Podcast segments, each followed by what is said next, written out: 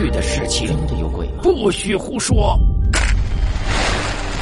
欢迎收听《鬼故事合集》，我是谷仓。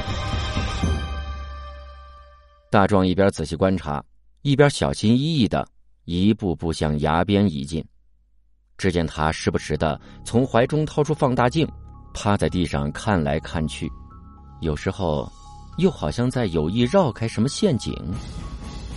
就在他走到崖边的时候，他似乎发现了什么东西，于是掏出随身携带的高清数码相机开始拍照，还不停的拿着放大镜仔细的查看一番。在场的人呢，都被他的举动所吸引了。但是无人知晓他到底在寻找什么，又在拍摄什么。不一会儿，大壮就退出了封锁区，饶有兴趣的笑了笑。哼，这个案子还真有趣呢。警官，请问我可不可以看一下尸体？李警官急切的说：“当然可以啊，小徐，找到什么线索了吗？”大壮拍了拍李警官的肩膀，自信满满的笑了。我还要看看尸体，考证一下，但是已经有些眉目了。李警官意味深长的看着大壮。哎呀，果然是英才出少年呐！这个案子还要麻烦你了。不麻烦，不麻烦，您过奖了。我们事不宜迟，赶快下去看尸体吧。李警官急忙引路。沿着曲折泥泞的小路，一行人来到了崖底了。大壮仔细的检查了遍体鳞伤的尸首，李警官解释着说：“哎呀，这的树很多呀，在摔下来的过程中，他们已经被树枝刮的是惨不忍睹了。你看，他们全身上下都是伤痕和淤血。”大壮仔细的查看着他们身上的伤，大概是发现了什么，只见大壮拿起了相机拍起了照片。等待照片拍完，他便要求回到老宅。对小黑做深一步的调查。在回老宅的途中，警长好奇的问着大壮口中所说的眉目。大壮边发着短信，边对李警官说：“啊，目前案子的关键之处，就是唯一还活着的小黑。我感觉在他那儿，我们能找到更多的答案。”李警官赞同的点了点头说：“我呢也是这么认为的啊。”我怀疑所有的事情都是他一手策划的，因为最后剩下的人就只有他了。只是不知道他用的是什么手法，他的不在场证明有什么漏洞啊？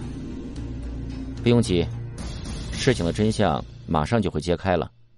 说完，大壮便陷入了沉默之中。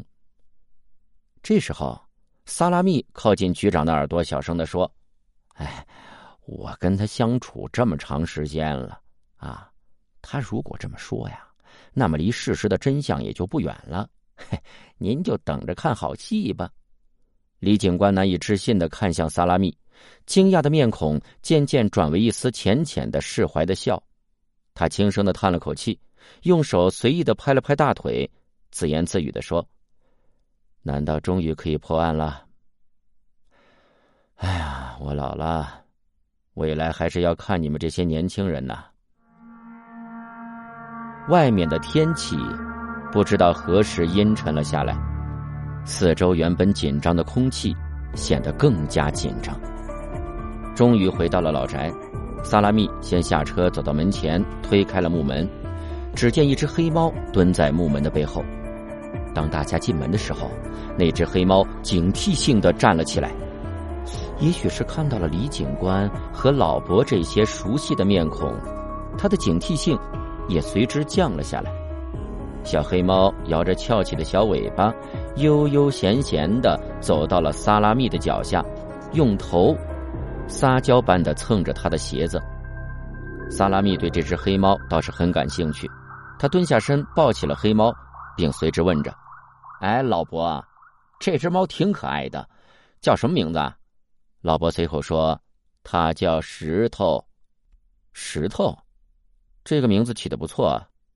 来，让我也来抱抱。”大壮说着说着，就走到萨拉密的面前，从极不情愿的萨拉密手里抢过了猫。大壮温柔的摸着小猫的头，又摆弄起了它的爪子，把可爱的小猫活生生的摆弄成了标准的招财猫的姿势，还打趣的问着萨拉密：“哎，你看，它像招财猫吗？”萨拉密有些急了：“哎呀，你快去办你的案吧！你看你不紧不慢的，还有心情在这逗猫？你快快快，你把猫给我抱会儿啊！你再这样下去，他一会儿就被你给摆弄死了。”李警官也在后面应和着。心情可跟同情小猫的萨拉密不一样，似乎比萨拉密还要急上三分。是啊，你看看天气马上就要下雨了啊，咱们还是进屋看看从小黑那里能问出点什么吧。赶快把案子结了，好让我安心的睡几个踏实觉。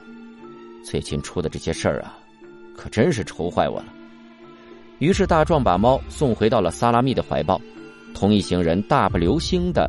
走入了正厅。